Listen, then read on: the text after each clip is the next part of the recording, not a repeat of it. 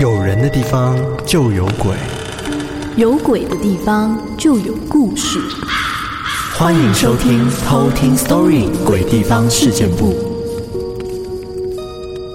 有鬼的地方就有故事，有故事的地方就哎，其实我们不用讲这个啦。哎，对啊，真的 忘记了，每次都忘记。热热热热，欢迎回到《鬼地方事件簿》。不对不对，是嗨，我是康娜。好，我们重来。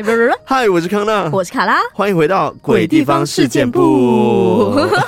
哇，过了一个年之后，我们第一次录音就这样。对啊，真的哎，啧啧啧啊！但我觉得这一次过年，嗯、我整个身心灵感觉有嗯特别的舒适。up up 吗？对，因为毕竟之前我不是过年前还遇到小小的。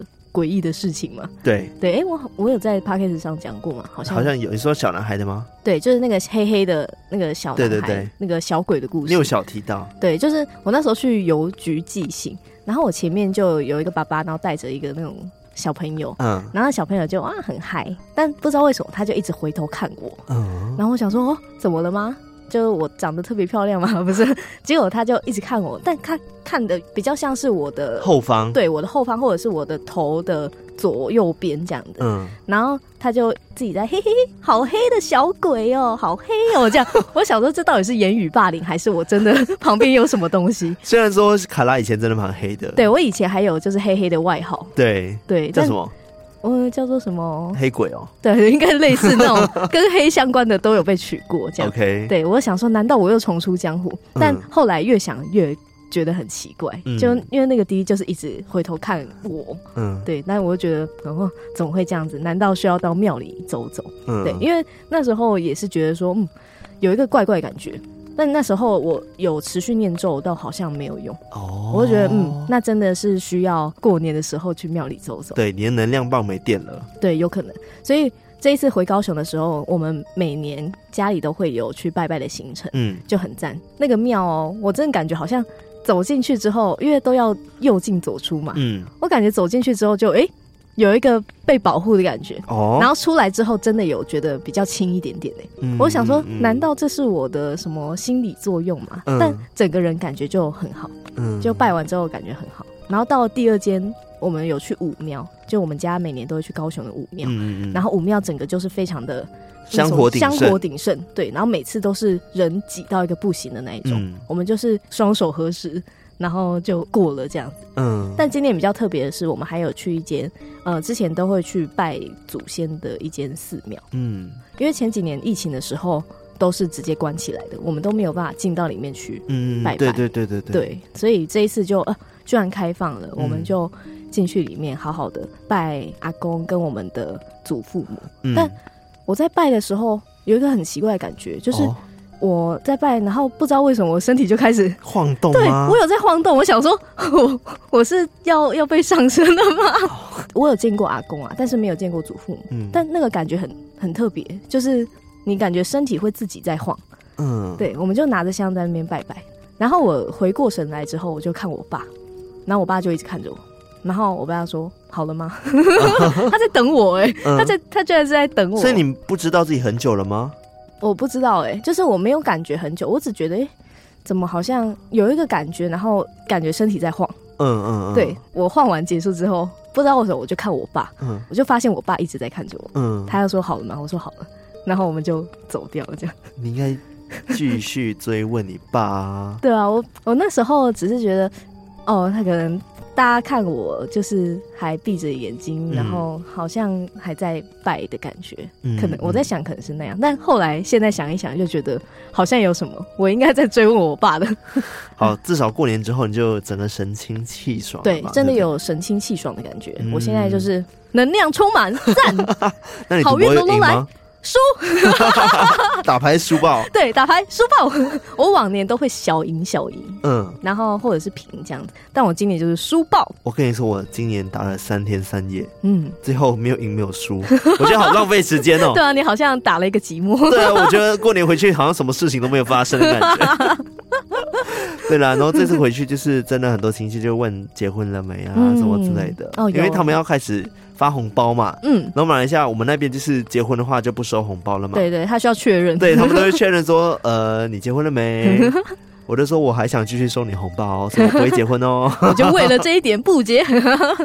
好了，这次回去真的很多故事，包含上次我讲了三亿的故事。对，那今天还要小听一个吗？好啊，好啊，来来来，期待这 part。然后开始，接下来每一集都会有一部分的小小的故事，对，慢慢试出。对，好，这个故事，呃，我之前在那个直播有小讲了。嗯，对。不是我三姨的二舅的，嗯嗯嗯，对，反正我二舅也是有灵异体质，然后是他女儿跟我讲的，嗯，因为他知道我在做 podcast 也很意外这样子，嗯，然后他说他爸有一次呢生了一场很严重的病，然后发高烧，好几个礼拜都不会好，然后直到有一天呢，他也在发烧，在晚上的时候他做了一个噩梦，嗯，梦里面有一个很奇怪的男人，然后长得好像蛮可怕的，就一直问我的二舅说，你要钱还是要命？哦。对，就问他你要钱还是要命？一直问他这句话。最后在梦中，二舅其实并没有回答这个问题。对，直到早上起来之后呢，他就想到了一组号码。嗯，对，那那时候他就觉得哦，这组号码其实是可以去买马来西亚的那个马票的，也就是乐透。嗯嗯嗯，对。但是他最后选择不买这个乐透，结果开了头奖。哦，对，虽然很奇怪哦，开了头奖之后，他的病就好了。哎，对。所以很符合那个梦里面那个先生跟他讲的话，要钱还是要命啊？他最后选择要命啊。嗯，对，不然如果他买了那个号码的话，不知道会发生什么事情啊。对啊，对，那时候你直播讲完这个故事的时候，我就觉得超级无敌神奇。对，他就莫名那时候感觉他的病就每况愈下。嗯，感觉那个就是他选择的临界点。对对，真的很奇妙哎。嗯，那除了这个比较久远的故事之外，过年期间二舅他没有去。他老婆的娘家那边过年，嗯，他说他晚上的时候也被鬼压床，然后一直看到有一个小女孩在床边，嗯，然后一直问他说：“你是不是看得到鬼？你是不是看得到鬼？”嗯，一直这样问他，好逼迫，对，很逼迫。然后二舅都完全不理他，好像还跟他讲说：“哦，你不要找我，帮不了你什么的。”哇，这样就知道他看得到。对，就就可能还是跟他说他看得到，但后来好像就没有被烦了。嗯嗯，对，我就觉得哇，原来二舅也有这样的体质啊！哇，厉害的二舅。对，好了，那我今天就小讲康纳家人的小故事，还有很多之后再讲。很好，很好，前面。以后开头都要一点这个，要讲多久？不知道，看你可以讲多久。OK，毕竟你家族很大，感觉可以讲很久。真的，我觉得还有很多故事没有挖完呢。嗯，很赞呢。好了，那今天也是我们的鬼地方事件部呀。那我今天要讲的这个鬼地方呢，叫做川端町派出所。哦，它在哪里啊？它是在那个中正区，台北的中正区厦门街那边。哦，那么近？对，其实非常的近。然后这个地名呢，一听就知道是当时日治时期留下来的建筑哦。对，川端町，它其实就是位在我刚刚说的台北市中正区厦门街九十四号哦。但这个鬼地方曾经有差点被拆除过，所以现在还在。对，现在还在。这个就有那个文字游戏，嗯、差点没被拆除，究竟它有没有被拆除呢？没有。OK，它还没有被拆除，后来有成功的保留了下来。嗯，那至于为什么差点会被拆除呢？当然也是有它的原因在的。那这部分我们一样到后面再跟大家分享。那在鬼地方之前，一样来听一则偷听课的故事。OK。这个偷听课呢，叫做水果奶奶。水果奶奶，哇，赵哥，水果冰淇淋一样好滋味。水果和你说拜拜。看来那个赵哥也来了。他说三周年生日快乐，希望节目长长久久。不知道会不会被念出来的时候，已经四周年了。还没，还没，赶在四周年之前。那他这个故事是关于他跟他哥跟两个表弟，嗯，就是出去旅行的时候发生的一些。怪事。好，那我们接下来就来偷听 story。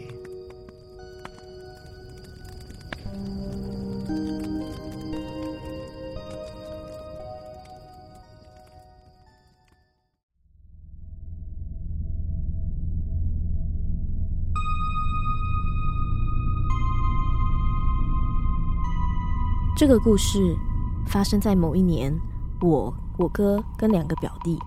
一起去环半岛旅行发生的事。我和我哥跟两个表弟从小就生活在同一个社区，所以常常聚在一起。我和小表弟是麻瓜，但我哥从小就有看过，之后就看不到了。而我大表弟则是有灵异的体质。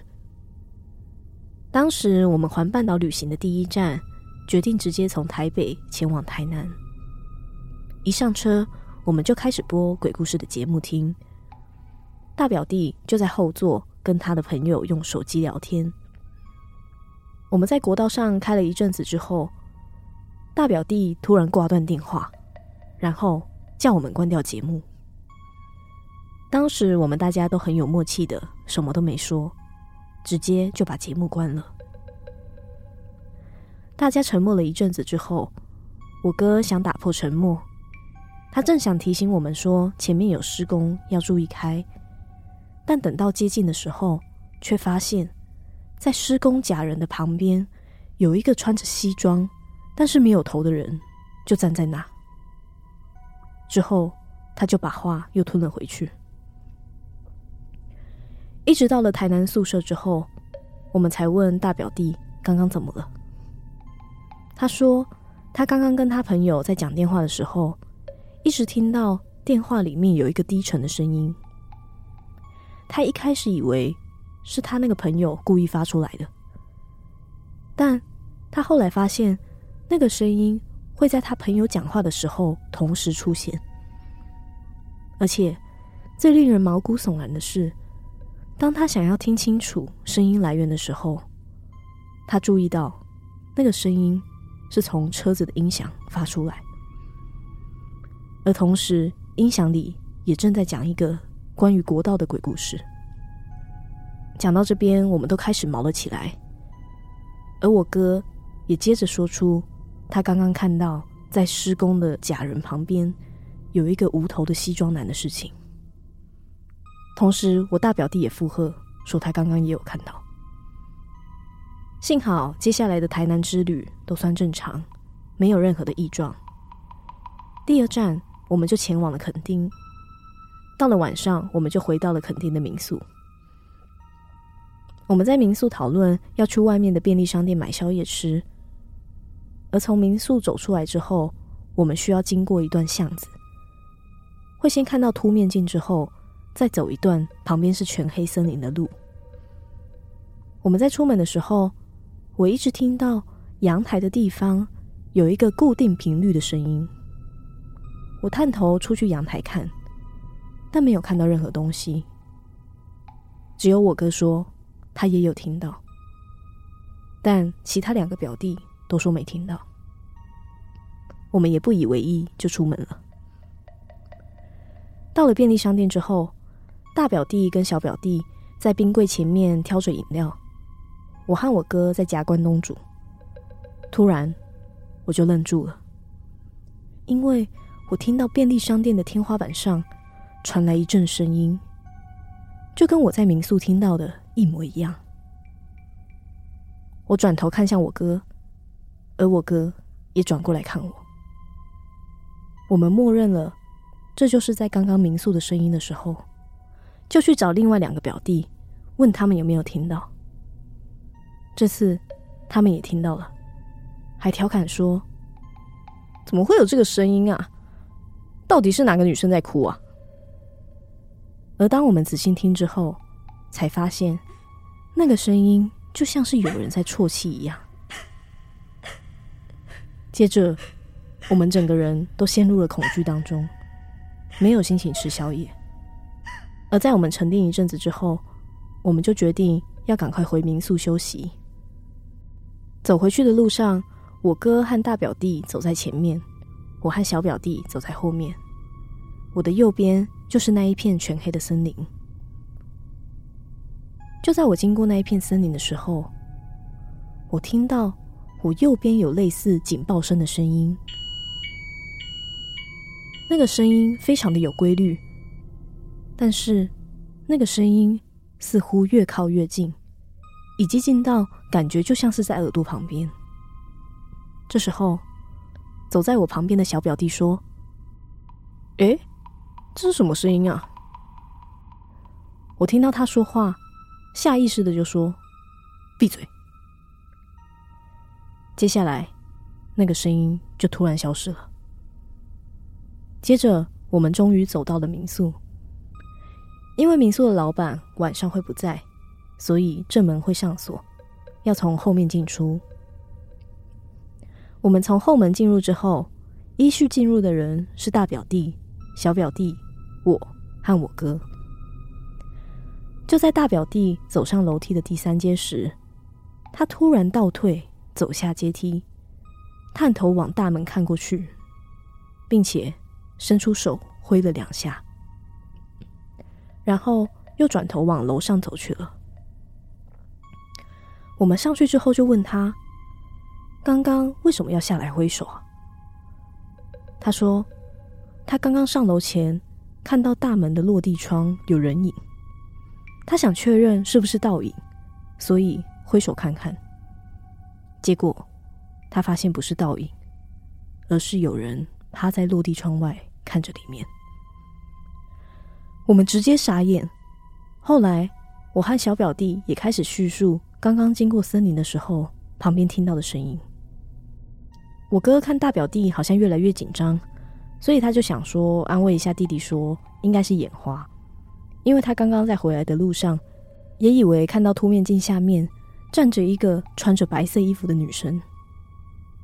结果，我的大表弟突然眼眶泛泪的说：“他也有看到。”看到大表弟越来越紧张，我哥就继续安慰他，叫他先冷静，并且跟他说：“如果等一下有看到什么，就给我们一些暗示。”这时候，我大表弟。就默默的转头看向我们的房门，我哥就问他：“是在那边吗？”大表弟就点点头说：“对，有东西在门外，是高高瘦瘦的黑色人形。”后来我们就伴随着不安结束了那一次的旅行，而回去之后，我哥也带着我们去庙里收收惊，之后。也没有再发生什么奇怪的事情了。这就是我的故事。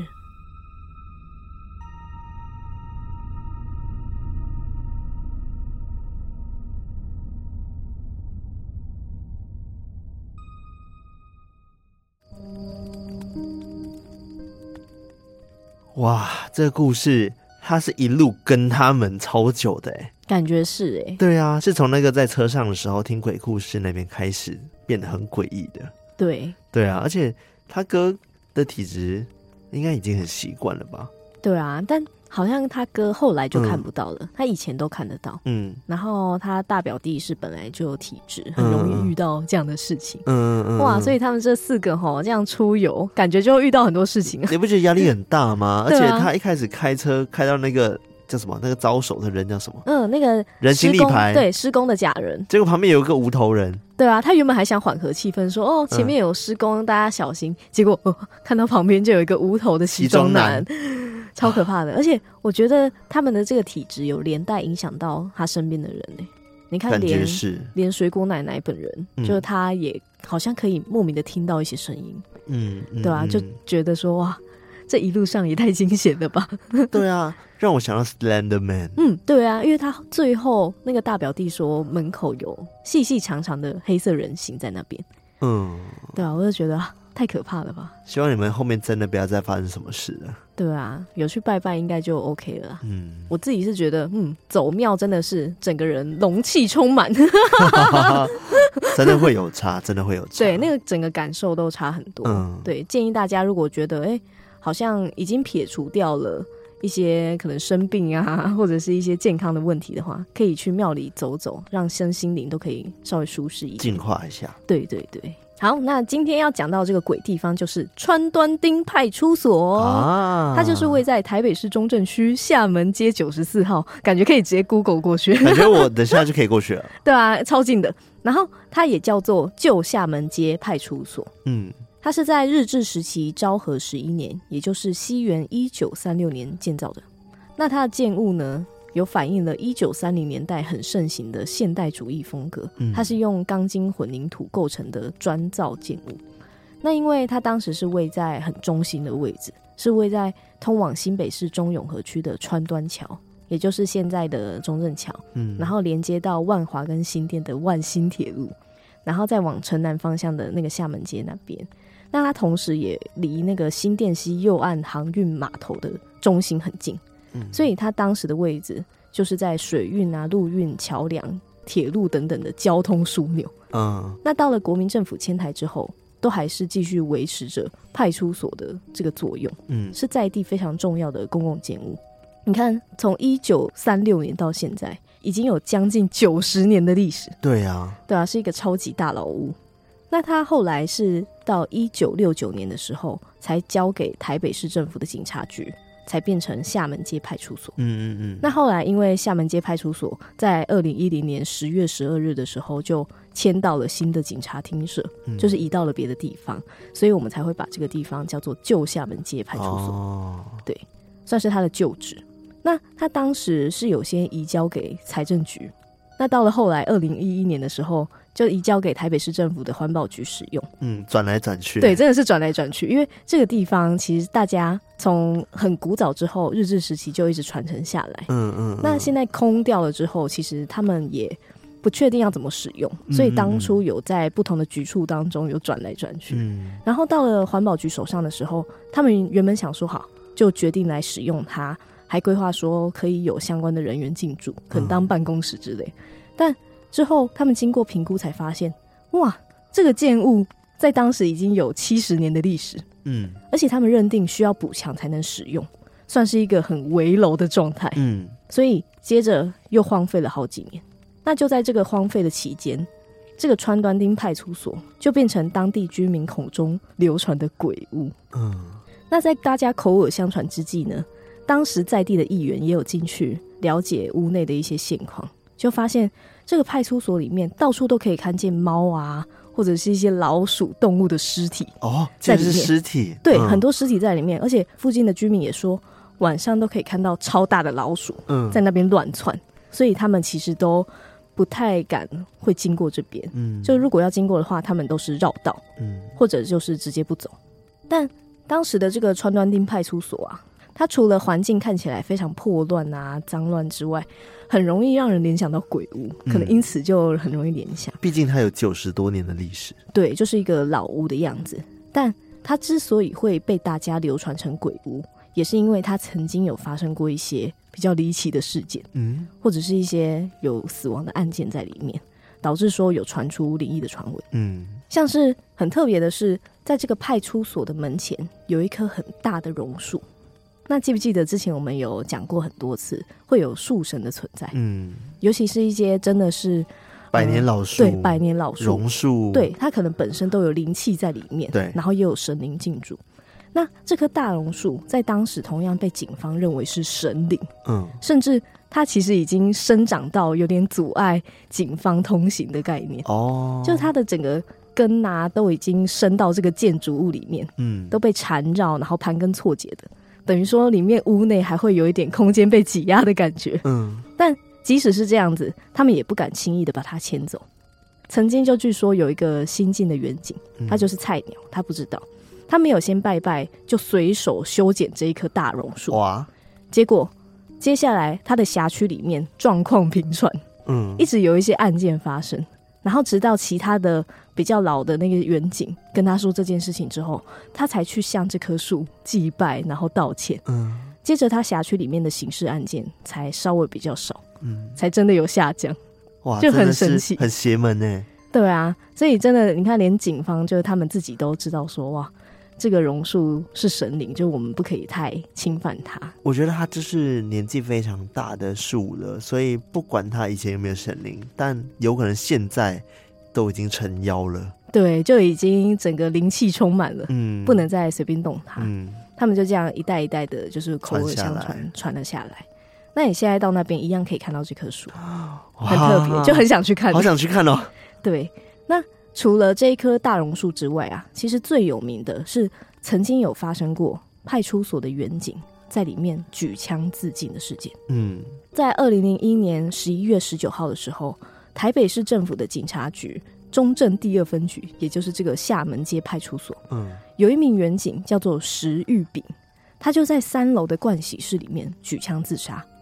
那经过当时就医急救之后，还是陷入重度昏迷。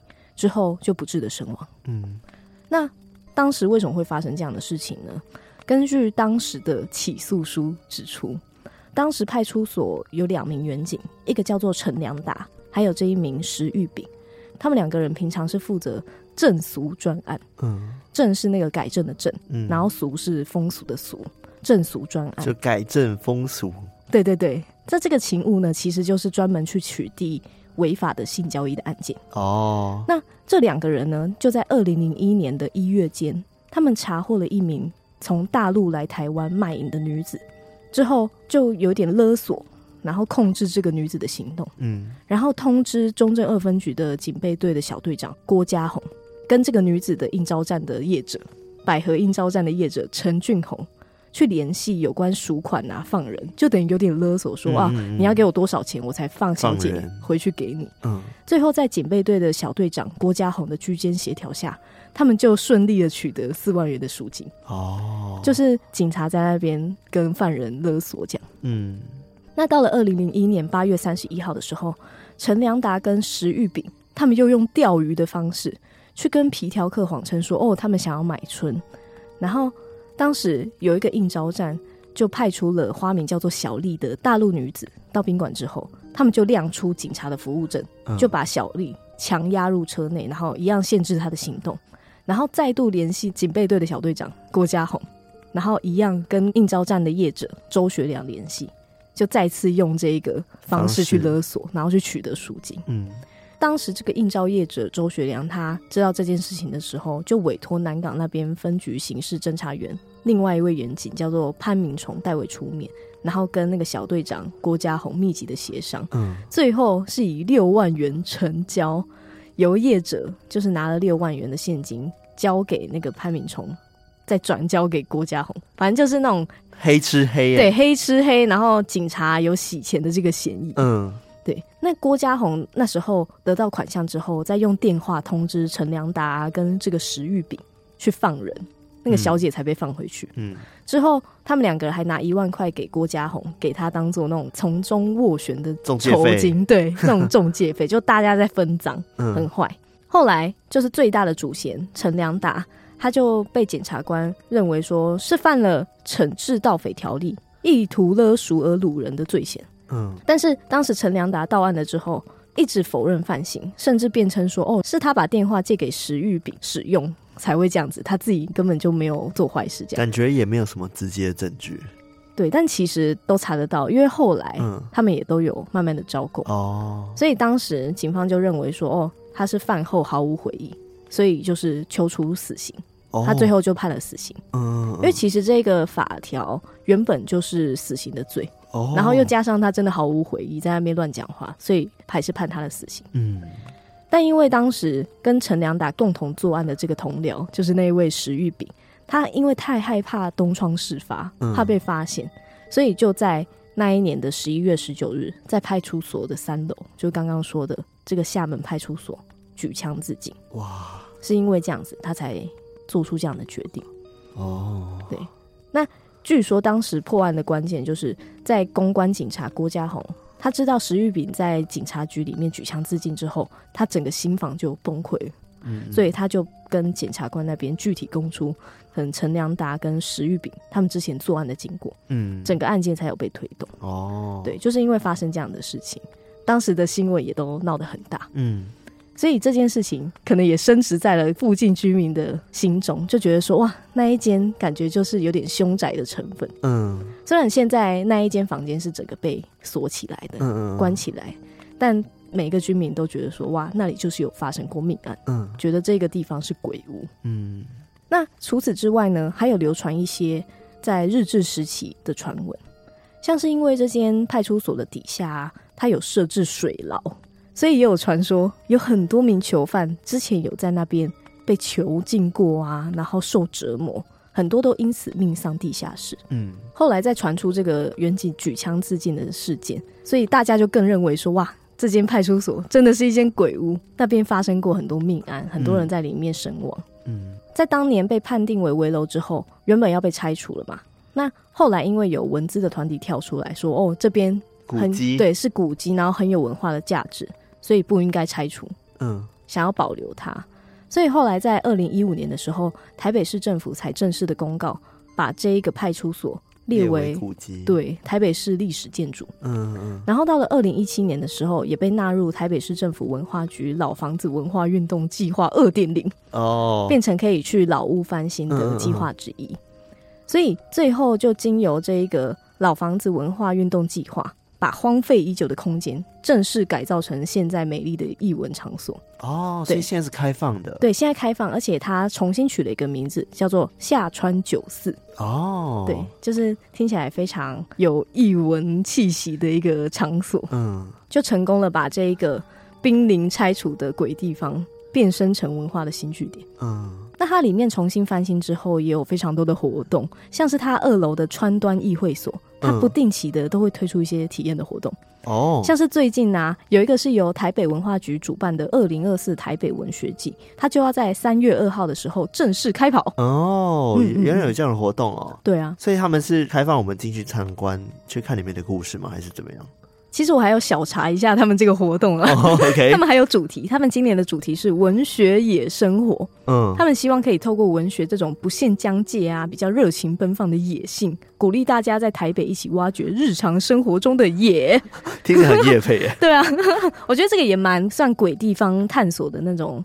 精神，嗯，就是那种野性的部分，可以在这个台北的川端议会所里面发现。哇，很巧哎，竟然有这样子的活动，会让我想去。我就觉得蛮酷的，很想去看看。嗯，现在只是讲座吗？还是有那种，就是有文学人在那边解读这边的历史建筑故事？嗯，我觉得他其实活动里面规划的蛮详细的，嗯，就是蛮多元的。就是除了刚刚讲到的讲座之外，他们也会有一些手作的体验。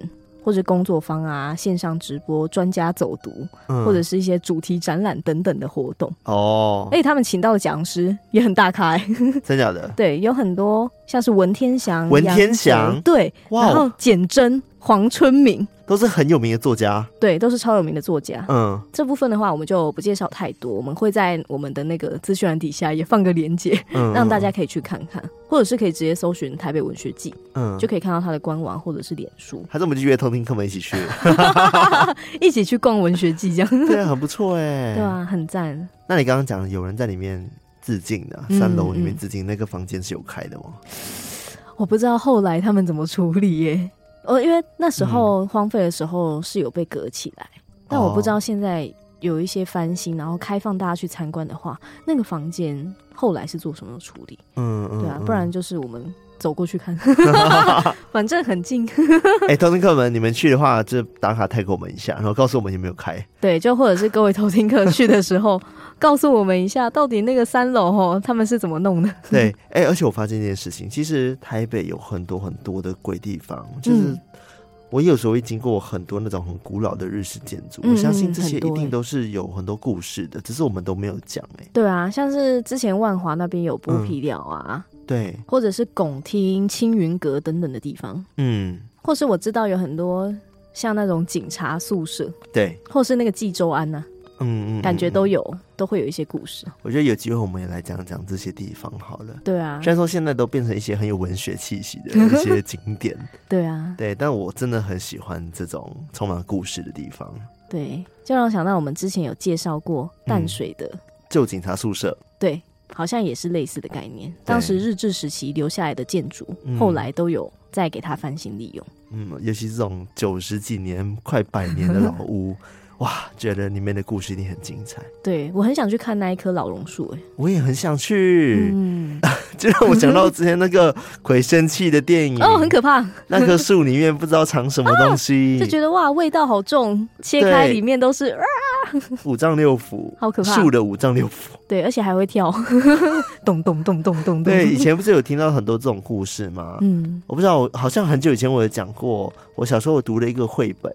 对啊，怎么那么可怕的绘本现在会想起来？对啊，你怎么有看过这种？对，就是有个人，他住在乡下，然后他一直听到晚上的时候会有蛇的声音，嗯，还是有妖魔鬼怪的声音，嗯，然后后来才发现，好像是一棵非常大的老榕树，然后传出来的声音。哎呀，对，然后有一次他们想要把那个榕树砍掉，然后去砍的时候发现榕树流出的是血。哎呀，对，然后其实不是榕树流血，是因为他们在砍的过程的时候，砍到里面有一条巨蛇。嗯嗯嗯，对。它是一个妖蛇。哎、欸，我好像看过这个故事，对我讲过，还是你讲过的？很久很久以前讲过的故事，嗯嗯嗯嗯，它是一个儿童绘本，好可怕，这么血腥，确定呢？对，因为它会把村庄的村民给吃掉，跟把动物给吃掉，所以大家一直不知道说。是不是这棵榕树其实是一棵妖树？嗯，但事实上其实是一只蛇妖藏在这棵大榕树里面，嗯，住在里面。对啊，所以榕树也是很很有故事性，其实啊，对。榕树下，路边一棵榕树下，是我怀念的地方。好，那我讲到的这一个川端町派出所。或叫做旧厦门街派出所，就到这边。好的，那我们换个心情，我们来感谢我们的干爸干妈。首先呢，我们要来感谢在绿界上面赞助我们的干爸干妈们啦。第一位呢，叫做侯雅，侯雅，感觉是侯雅郎，没啦。侯雅，他说：“康纳、卡拉、艾瑞克，你们好。从很多地方得知节目。”例如说维腾啊、异色档案啊，但当时没有收听 podcast 习惯，所以还没入坑。之后在阿善师的节目也听到推荐哦哦，那么多人推荐我们哦，真是不好意思，真是感谢。他说想说来找一下阿善师那集，结果一听就踏入了这个无底洞。欢迎加入偷听客行列。他说你们超棒的，然后所以他懂得了我们，哦、谢谢你后呀，感谢后呀，好感动，谢谢你哦。那下一位叫做 Manta，Manta，哇，又是 Manta，嗯，然后他没有留言，哦，他没有留言哦，嗯，感谢你 Manta，好的，谢谢 Manta。下一位叫做快乐伟，快乐伟。呀，听起来很快乐哦。他留言也很短，他说做的好哎，做的好哎，做的好哎，亚当，亚当，谢谢快乐伟，感谢快乐伟。那接下来叫做。爱吃巧克力的 Alisa，Alisa，他说应该是在这里留言吧？对，对，没错，你留对了。趁着李年终来抖内，希望发财史多利保佑我，让老板不要那么抠。真的，真的感谢偷听史多利陪伴我每个昏昏欲睡的下午，期待更多有趣的故事。新的一年一起加油，一点点钱请你们吃巧克力。谢谢，我等下就去买。对，谢谢这位爱吃巧克力的 Alisa。好的，那接下来呢是在 PayPal 上面赞助我们的干爸干妈啦，有一位他叫做。梅高瓦提，梅高瓦提，梅高瓦提，梅高瓦提，又是他。